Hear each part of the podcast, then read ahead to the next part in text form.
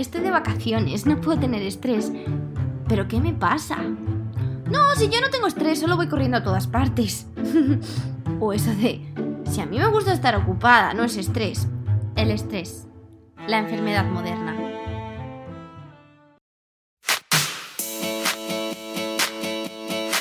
Yo soy Raquel y bueno, vais a ver cómo soy curiosa, me encanta aprender, las aventuras y las historias. Entre otras cosas, en este podcast vais a escuchar conversaciones con mis personas favoritas y os voy a dar lo mejor de mí. Eso sí, aquí venimos a reírnos y a ser reales y auténticos. Bienvenidos y bienvenidas al podcast de Primero Yo.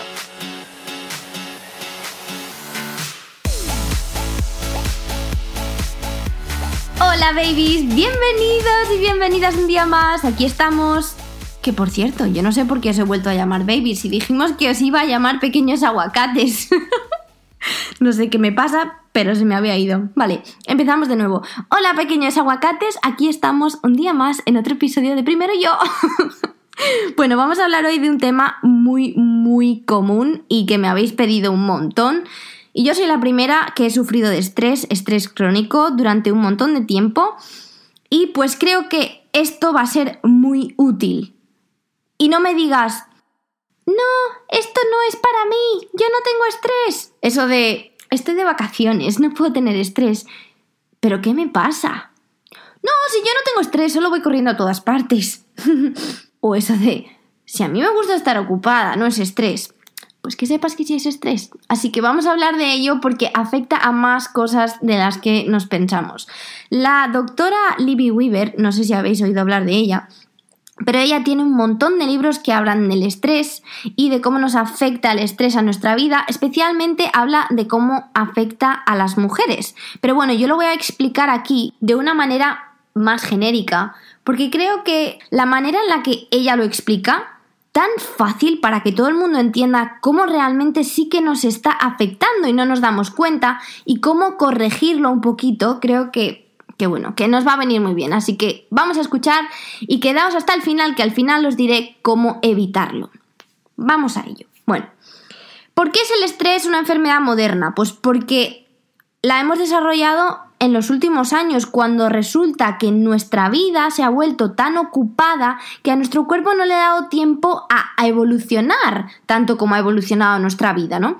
Entonces, estas hormonas que el estrés hace que el cuerpo segregue como la adrenalina y el cortisol, ya las teníamos siempre. El problema es que antes se utilizaban para situaciones de peligro y ahora las tenemos constantemente en acción, ¿sí? Entonces, vamos a empezar por la adrenalina. No sé si la habéis oído, pero la adrenalina es esa hormona que se solía producir cuando nuestra vida estaba en peligro y estábamos huyendo del león.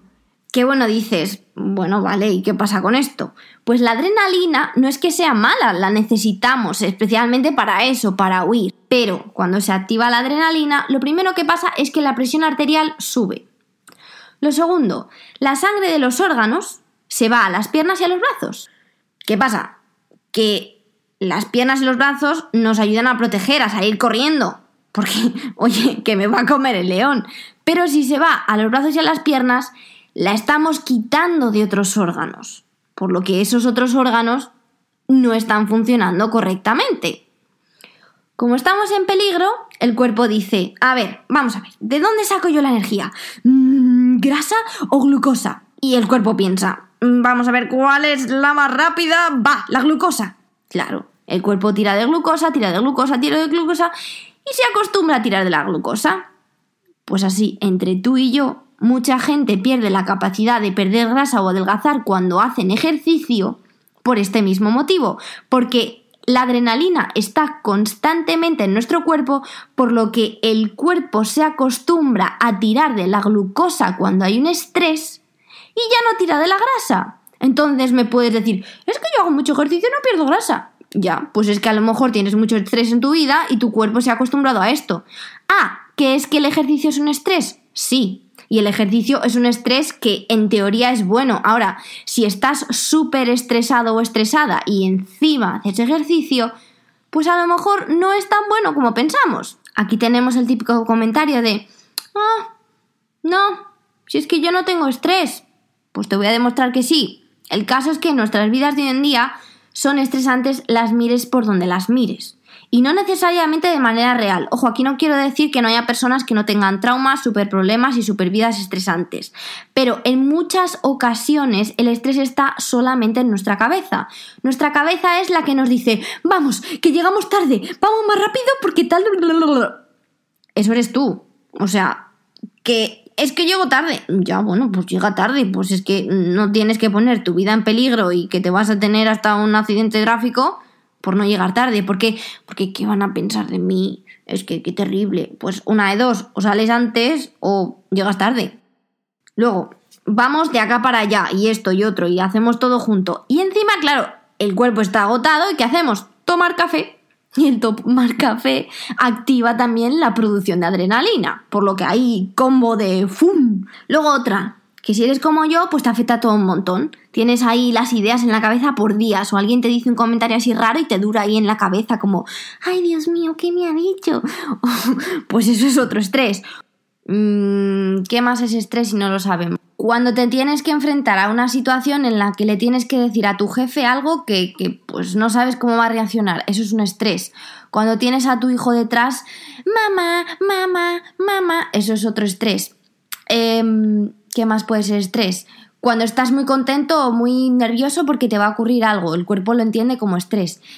Y luego están los estreses pues traumáticos reales que pues ahí a veces los hacemos peores nosotros, cierto es, pero hay veces que es que es inevitable como humano. Y me dirá Raquel, pues entonces estoy siempre estresado. Sí, my friend, tenemos el sistema nervioso simpático modo on todo el día. Party hard y no pares. Y claro, a ver, este tío es un simpático, pero hay que dejar claro que sin su amigo el parasimpático, que es el que nos mantiene ahí como más calmaditos, nos vuelve a la calma, si no le activamos nunca, el simpático se acaba cansando. Que se puede ser simpático, pero no siempre, oye, llega un momento que uno pues se cansa. Entonces, ¿qué quiere decir esto? En otras palabras así más simples, que estamos en modo supervivencia. ¿Cuál es la respuesta a todo esto de nuestro cuerpo? Desarrollar enfermedades. ¿Por qué no? Porque el estrés te está cortando el sistema inmune. Porque claro, aquí va la pregunta curiosa. ¿Qué piensas que le importa más a tu cuerpo? ¿El tigre que te está comiendo el culo? Porque tu cuerpo no sabe que no hay tigre, es lo que entiende de tu estrés de aquí voy para acá y para allá. ¿O las bacterias?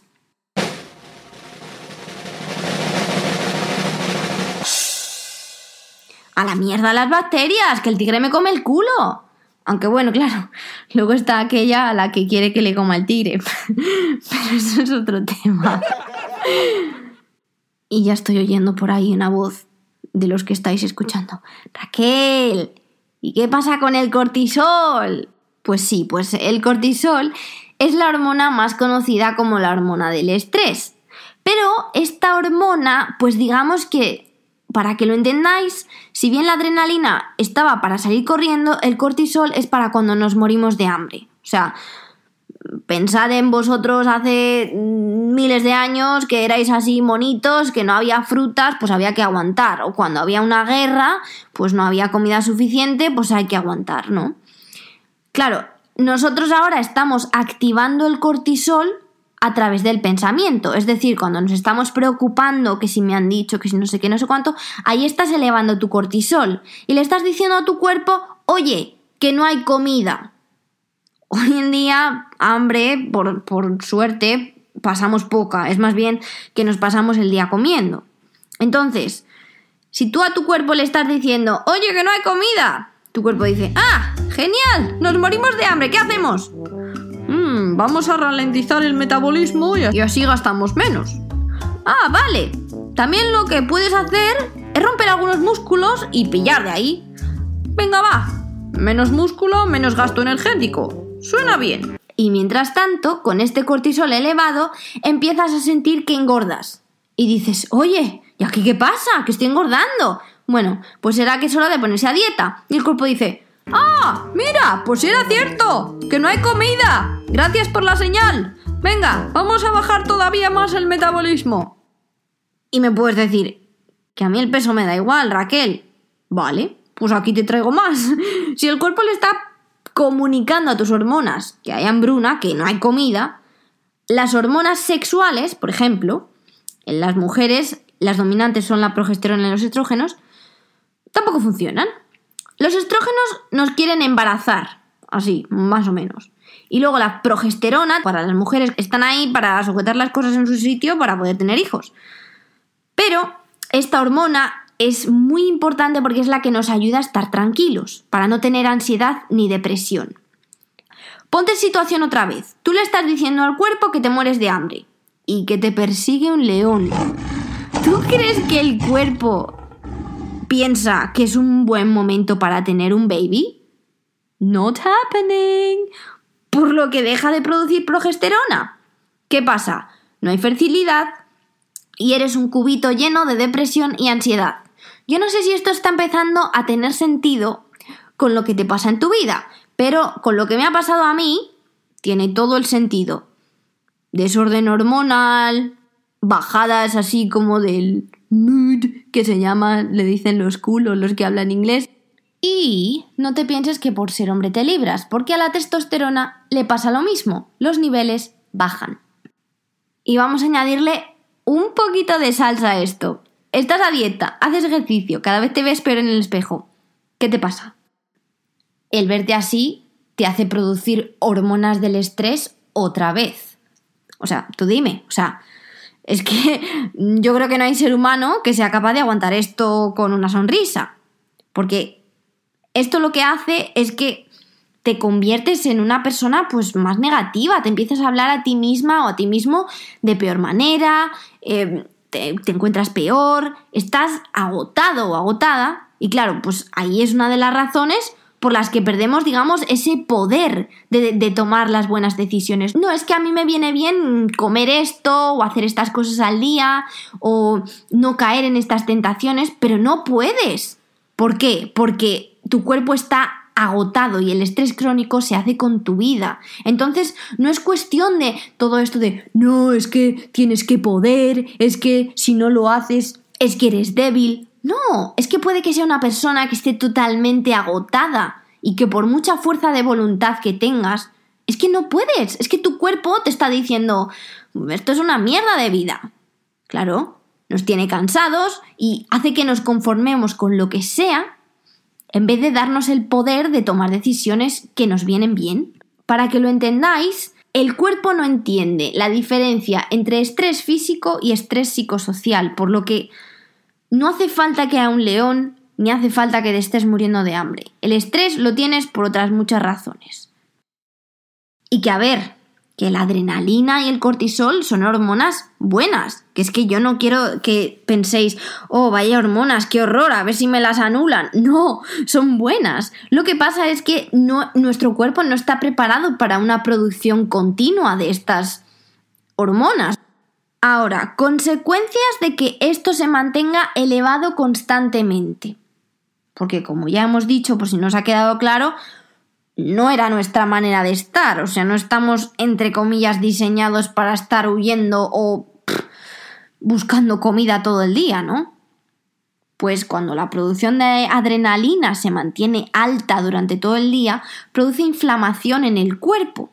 Y ya no solo inflamación externa de que te veas más retenida o retenido, no, inflamación interna de los órganos, como puede ser, por ejemplo, a mí, eh, el intestino.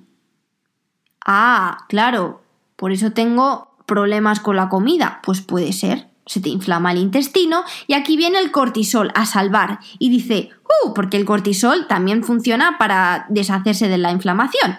Y va el cortisol y dice, bueno, voy aquí a desinflamar porque hay mucha inflamación, pero ¿qué pasa? Que es que la inflamación sigue siempre, por lo que el cortisol se mantiene siempre alto. Y esto no es lo que debería pasar. Y cuando el cortisol está siempre alto, llegamos a una cosa que se llama fatiga adrenal. Este ya es como el nivel top de, tener estrés, ¿no? Un estrés continuo durante mucho tiempo. ¿Qué ocurre cuando tienes fatiga adrenal?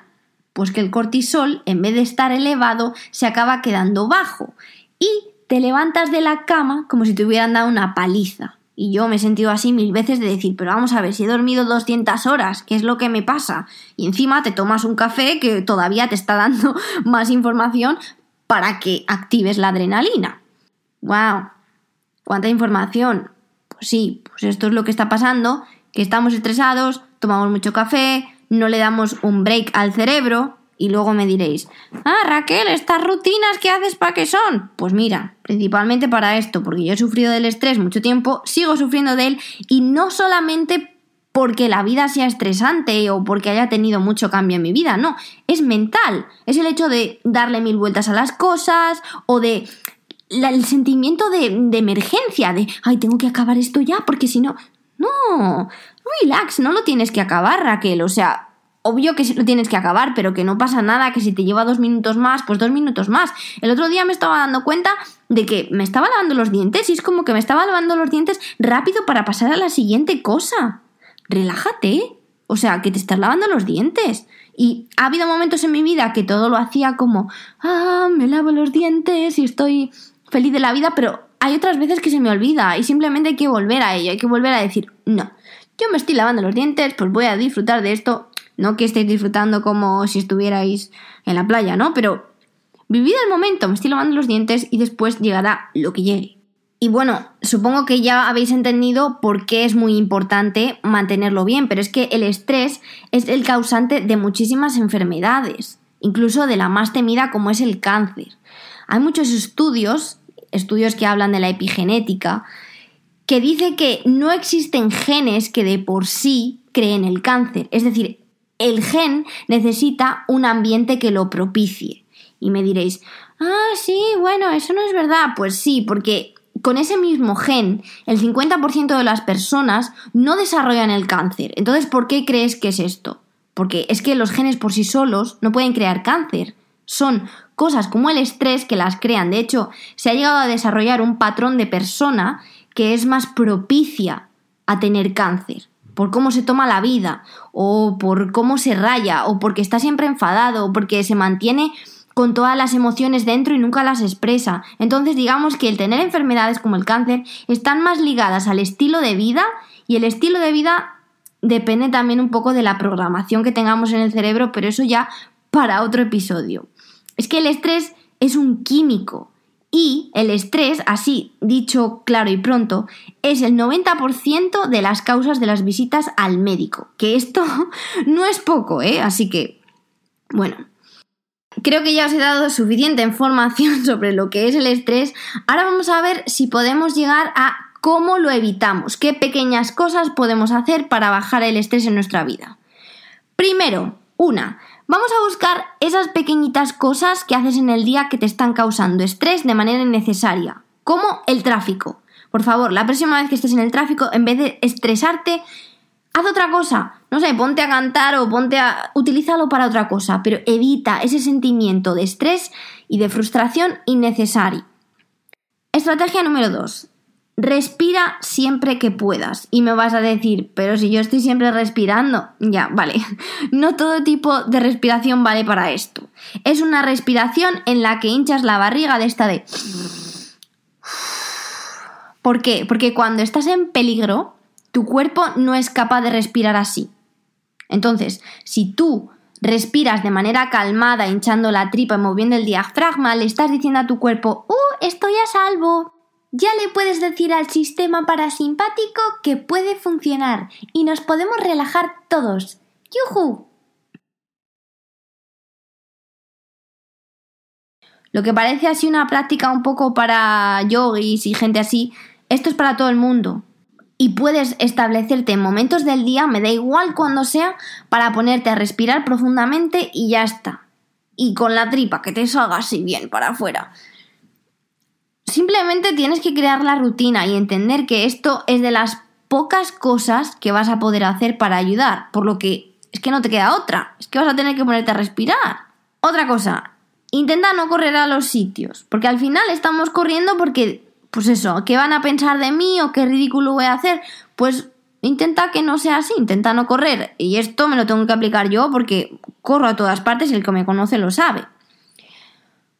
Cuarta, cuando te notes demasiado estresado o estresada, acuérdate y di, nah, no me merece la pena, esto me está creando mucho estrés, así que mira a ver cómo estás reaccionando, cómo te estás tomando las cosas, qué palabras estás utilizando para referirte a tu vida, porque si vives como una víctima en la que todo te parece malo, todo es complicado, todo es madre mía, mira mi vida, mira qué ocupado estoy, pues es que es complicado que estés tranquilo, porque todo te parece horrible, entonces intenta cambiar eso, intenta o ser más positivo o agradecido o ver la vida de otra manera, porque no te estás haciendo ningún favor. Quinta, y esta no os va a gustar nada, reducir el café.